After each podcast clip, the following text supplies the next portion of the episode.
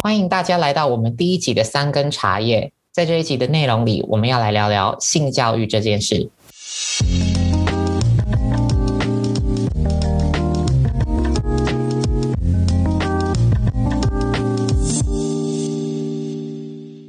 第一集啦！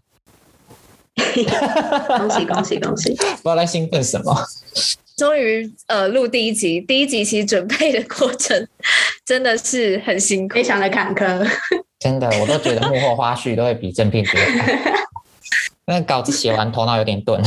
好了好了，那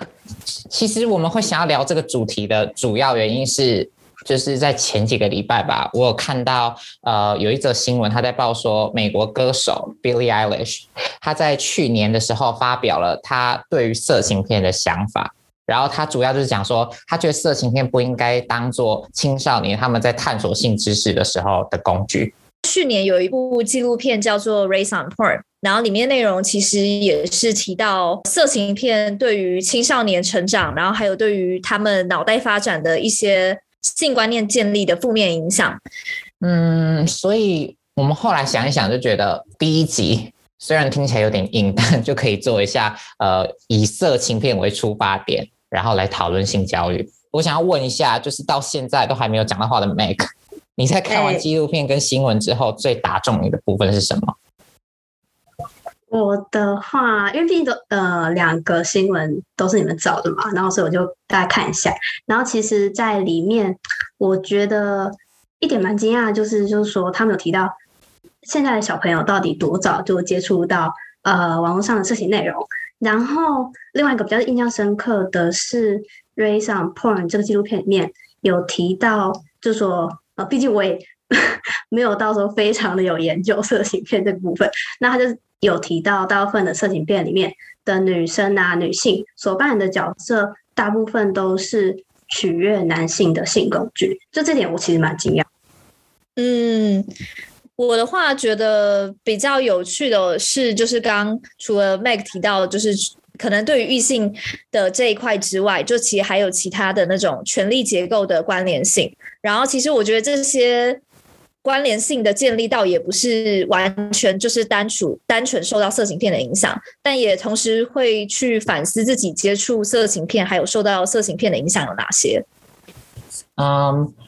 我觉得我刚好是你们两个人的总和，哎，就是。看完纪录片之后，我比较惊讶的是，它里面提到色情片跟性暴力的关系。以前我大部分听别人聊性，就是色情片的时候，都是在批评说 A 片不切实际啊，或是现实生活跟 A 片主角的技巧不太一样等等。但我没有想过，就是性暴力这一题。然后刚好新新闻跟纪录片都有再次让我们看到这个社会对于男女性关系的想象。包含 Meg 刚刚提到说，女性常常在一段性关系当中，她是作为取悦者的角色。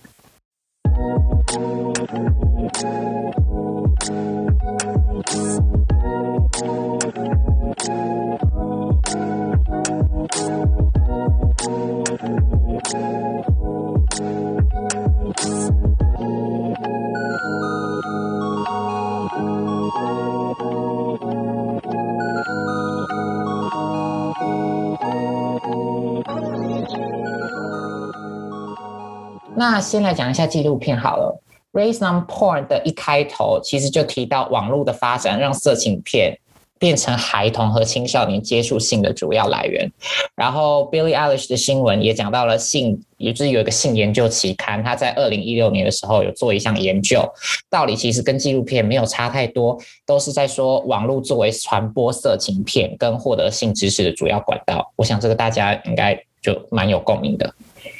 然后在这边，我想要理清的是，色情片我们指的是有明确性行为发生的影音内容。之前也有看到，就是台湾有类似的研究，然后主要是点出说，网络上的色情资源成为现在青少年接触和建立性观念的主要管道。从生理的角度来看，孩童和青少年他们在第一次接触到色情片的时候，就会开始建立对性行为的想象。所以纪录片里面也有讲到说，其实青春期的大脑会开始追求感官上的刺激，然后这个时期的大脑在学习新知的过程中，也会开始累积经验啊，还有记忆，最后形成永久的认知。对对对，所以就是也就是说，一个如果一个人在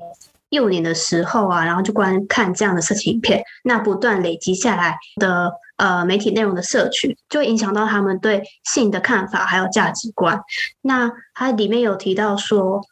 因为青少年的心智还尚未成熟，然后会有比较冲动的行为倾向，这样的话，小朋友们就会有很高的几率，就会对异性实践一些错误的性想象。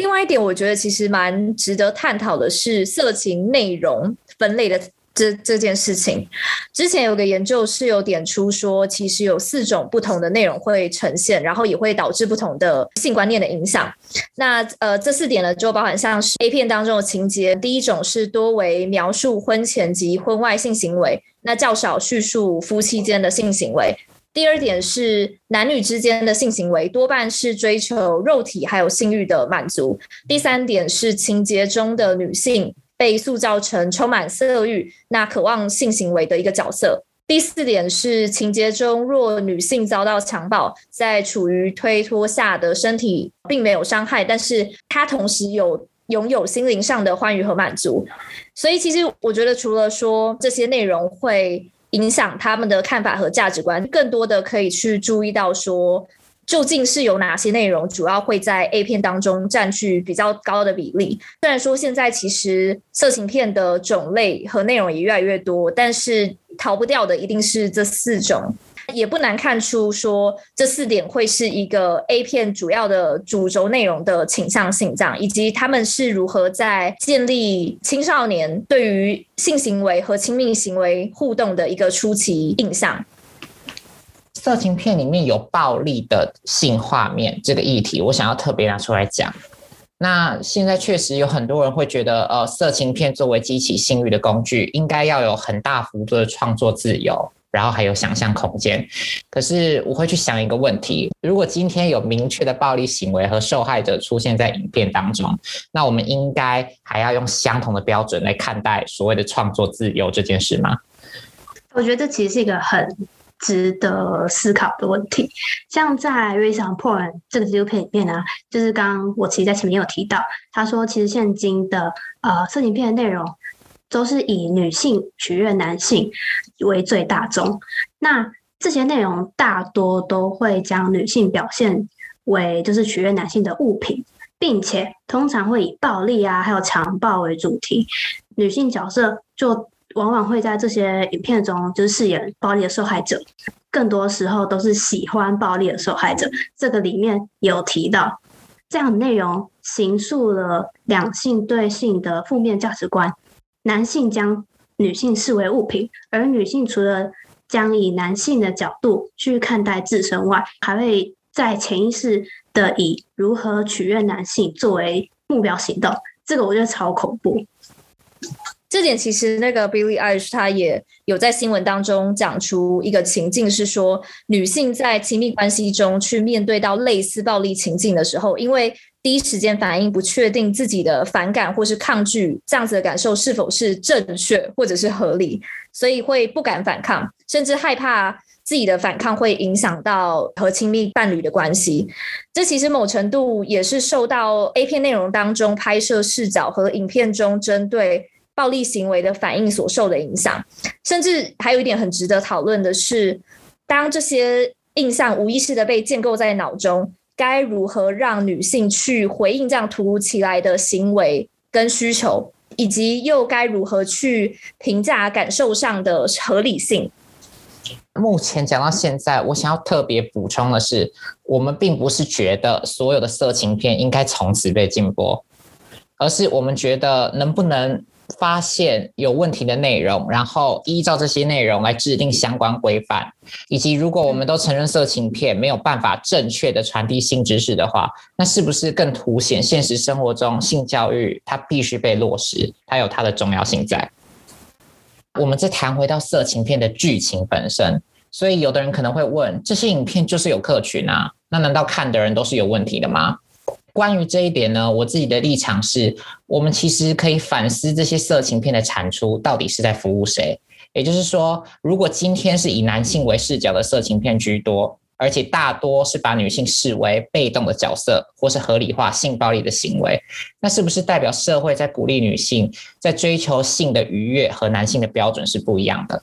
以及过于夸大的性画面是不是会传递错误的性知识？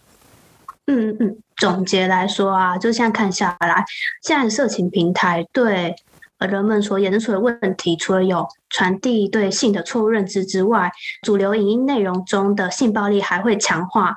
两性中其中一方作为取悦工具的观念。另外，目前的一个很严重的问题，也有看到是说缺乏以女性为客群，教导如何追求性愉悦的那种市场，那也会迫使女性在之中就会建立起错误的价值观，在。现在这一个很轻松就可以搜寻到色情片的网络时代，主要的教育者如果是回避建立对小朋友对性的认知，色情片就会成为孩子在接触性的第一手资源，更会成为孩子在性这块领域的学习对象。你们两个提到说内容市场这件事情，平台的演算法也会影响到非常多。如今就是在演算法越来越厉害的，就是科技的计算下，然后它成为类似双面刃的东西。也就是说，在影片当中有提到，演算法占据了一个大面上，会发现说，porn 主题系列较多人观看，或者是较 popular 有哪些主题，那这些主题就会一直不断的被推高。那也因为演算法，它其实看到的更多是单纯数字面，因此可能会确实会反映非常真实的用户观看行为，但同时也有可能会导致不适当的推荐。我自己是觉得《Raised on Porn》这个纪录片，还有 Billie Eilish 的倡议本身都很好，但都没有确切提到那性教育的解方呢。所以再来，我们会针对不同人在性教育上所扮演的角色差异，这边指的不同人就是在社会里。呃，所扮演的不同角色，以及可行的性教育，来多加讨论。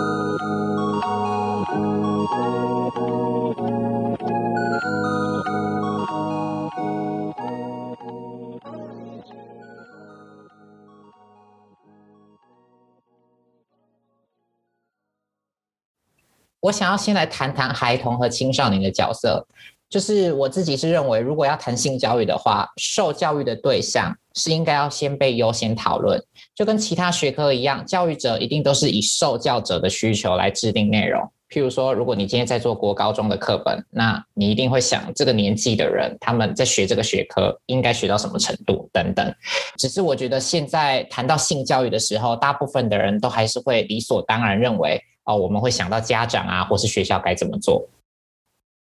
对，其实我们在讨论的过程当中，我也回想到自己在国高中时期接受性教育可能相关课程的影响。其实大部分都是按照性别来讲，怎么说？就是例如像。可能男生男生他会有晨勃的行为啊，或者是说女生要怎么样更好的使用卫生棉等等的，对于听者来说会多了非常多性别的距离感。也就是说，可能会等到跟自己的性别有关的时候才会认真的去听。那呃，若是针对性行为这方面的知识，更多也都是防护措施，更希望大家不要真的去尝试，或者是避免疾病的角度在讲，像是艾滋病等等的。哦，我跟你讲，我自己就有完完全全一模一样的经验。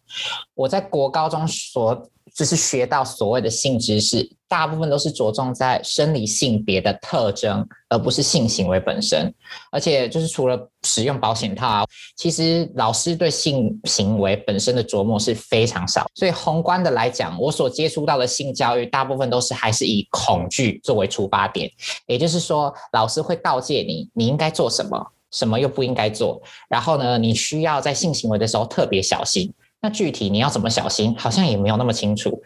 而不是以一个正向，然后鼓励大家去探索的态度来教。对，我的情况也跟你们差不多，就是从小到从国小到高中接受的性教育啊，就是跟刚刚 Joyce 跟阿伦讲的都很像，都是两性区分，然后就在讲各种性病啊，然后两性如何传宗接代。我自己觉得是就是比较偏生物学的角度去了解呃性是什么。那我印象很深刻的一点，就是在国小的时候，就会就有一次早上，然后带大家带一群女生，然后去外面，然后就讲说，哎，卫生棉要怎么用。所以就是没有跟男生一起，所以就是大概能了解说，就是在成长过程中，很多男生其实不了解女生的卫生棉到底是什么，而且讲难听点啦，就是也没有人会专心听这类的课，很多时候就是大家都是那种嬉笑的态度去讨论这个话题。除了这些，就在自己的成长过程当中，课堂以外的经历啦，也曾经遇过说男生会公开讨论女生会不会自慰等等，或者是以开玩笑的角度在调侃这件事情。我觉得这算是比较不好的经历吧，因为当时班上女生如果说没有，或者是说有，其实都不是什么太好的下场。你们讲的东西都刚好让我想到，就是国中的时候。我自己就有亲身经历过一件事情，我不知道大家现在听到就目前会觉得我是一个什么样子的人，但是我在大部分的人眼里，尤其是可能在国高中大家还没那么成熟的时期，会觉得我是一个偏向比较女性化的人。讲白了，在大那时候的男生眼中，我其实就是一个娘娘腔的角色。对，然后那时候就是班上因为。很多人对性知识都不太了解，也没有太多的性教育，所以很多人就会想要去探索，说像我这种人对于性的想象是什么，以及我看到色情片的反应会是什么。所以在中午午休的时候，就有一群男生，他们就主动靠近我，然后我那时候也不知道到底发生什么事，但他们就拿着 A 片要逼我看。那我当时当然就是理所当然的抗拒嘛，我为什么要看一个人逼我？看的影片，或是叫做一个人逼我做的事情，可是他们是为了逼我看这件事情，然后要看我的反应，就把我的头硬掰向那个荧幕。我那时候其实是非常震惊的，因为我没有料到有一群人，有一群男的，然后会逼我要看一个就是一个女生在帮另外一个男生口交的画面，就对我来说那时候是非常震惊的。可是直到长大之后，我才发现说，很多我们对于性的想象。所带来的问题，其实都是因为性这件事情被污名化了。我自己会认为，我们不管是不是有参与任何形式的性行为，都不应该被认为它是异样的。从性别上的角度来看，我觉得无论男女都应该被教导正向的心态。这个所谓的正向，其实就是指不要把性视为是一种特别羞于启齿的事情。当然，也不是说在公共场合大谈别人的性事就肯定没问题。譬如说，男生可能去骚扰女生，问说就是使用卫生棉的状况等等。我并不认为这件事是没问题，因为我会觉得在现在的社会情况下，当性本身还是一件比较偏向隐晦和害羞的事，你不顾别人的眼光大肆谈论，还是可能会有性骚扰的疑虑在。而且会有权力不对等的存在，也就是说，譬如说今天有一群男的跟一个女的，然后呢，这一群男生他们很明显是大多数嘛，那我就利用大多数的优势来讲一些可能让这个女生会尴尬的话题。那当然啦，也不只只是男对女，如果相同的女对男也是一样。我觉得只要有权力不对等存在的情况，其实都不太应该能够，就是我们在聊性事这件事情，都应该要稍微再注意一点。我想要讲的是，呃，有很多所谓女性应该要多自我保护这种男性说教话，真的可以免了。因为我们需要做的是教导两性如何互相尊重，而不是消极的认为说啊，你不碰的话就不会出事。就这一点来说呢，我自己觉得一个人的价值观在孩童时期就应该要很明显的确定，所以家长的角色是非常重要的。我自己来说的话，爸妈几乎从小到大不会提到这件事情，我自己当然也不会主动问。可是大多数真的都是从网络啊，或是同学聊天的时候学到。当然，他们也不至于说亲亲就会怀孕这种话啦。我就是 属于那种小时候觉得说亲亲就会怀孕的人之一。我自己的经历的话，其实是到大学时期才有跟妈妈比较亲近的聊过这个，然后回想，不断回想自己接触不同性观念的阶段和场景，也非常认同刚阿伦讲，爸妈教育的角色要优先介入和引导，让小孩从被动接收网络资讯，或者是不管哪里来的资讯，变成一个主动被引导的角色，像是通过教材或是图像化资料去让小孩主动认识。那提到被动接受资讯这一块，不知道大家有没有注意到，其实现在有很多广告内容有很多过于煽情的情况。那不光是一般网页啊、各类应用程式，甚至 YouTube 广告当中，有很多都是不适合小孩观看的内容。这的确也验证了现在人们到底有多轻易的就可以接收到这类的资讯，大大的反映出教导健康媒体适度的重要性。讲了这么多，我觉得是时候来帮色情片平反一下了。像我前面说的，其实真正的问题不在于色情片的存在，我们也不认为色情片应该被禁播，而是内容本身，还有色情片是不是应该作为传递性知识的工具。这部分其实，在二零二零，知名的色情影音平台 Pornhub 为了教导在平台上面搜寻这些色情片的无经验青少年正确且安全的性知识，他们就推出了 Pornhub Sex Sex Education 系列影片。那他们就是期望透过拍摄教育影片的方式，让人们正确的理解真实的性交和色情片的性交的区别。我绝对支持打击非自愿性行为的影片，因为我自己认为，任何没有基于双方意愿的性行为都不应该被允许。也就是说，不管在现实生活当中，还是在色情片里面展演出来的性行为内容，都应该要是双方合意的。那我相信大多数的人在看色情片的时候，其实不会想那么多，也会觉得。他自己本来就不会从色情片里学习性知识啊。不过，色情片本身作为教育者的必要性，其实还存在很多的争议，以及内容到底要多正确，也还有很多探讨。就好比说，我们看过很多影视作品，然后里面可能会有很多血腥啊或暴力的情节，可是我们难道可以说他们就是在教导观众成为嗜血的人吗？如果不是的话，我们又怎么能断定色情片应该承载这么重的社会责任呢？我觉得你们两个刚提到的那个例子都蛮好的，然后我觉得探讨到安全或者是所谓更正确的性交知识，都像是在讲一个最低的底线，也就是互动的基本尊重。在我个人眼里来看，不管是什么样程度的关系，说到底都是一种互动过程，所以会更加强调沟通和对等这两个条件。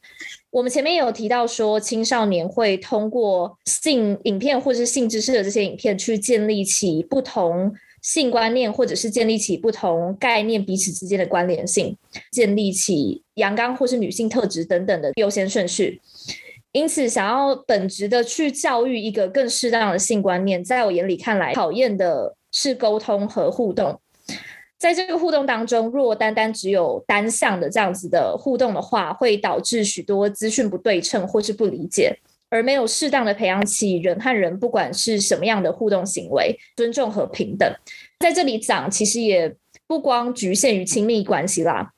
说到最后，我觉得在打造一个性教育或是一个健康的性的想象，作为教育者的角色，要去先发制人的主动引导和促成对话。另外，就是引导的方向不是说所谓的对和错，更多是将性行为也作为一种互动形式，在这当中去强调互相沟通和理解彼此需求是重要的。另外，我觉得有一个点。Raised on Porn 影片当中提到一个例子是说，有一个女生叫 Taylor，她遇到的一个情境是，男友因为看了色情片当中的内容，其中一个是过于暴力，就是会揍女方的脸。假设观众或是我们自己在面对真实亲密关系现场的这样的情境，考虑到对于对方的爱和喜欢，又该如何去面对跟消化，甚至是能及时的促成一个好的沟通，以及对方如果认为这是他想要的，甚至。他可能会说，如果你并没有办法给予他的话，就是一种不爱的表现。个人会觉得，其实性行为的感受一直都是很直观的，所以呢，也是因人而异。最后最关键的，其实都是一个适当的沟通，不管是敢于发起沟通的人，或者是敢于承接他人感受的人。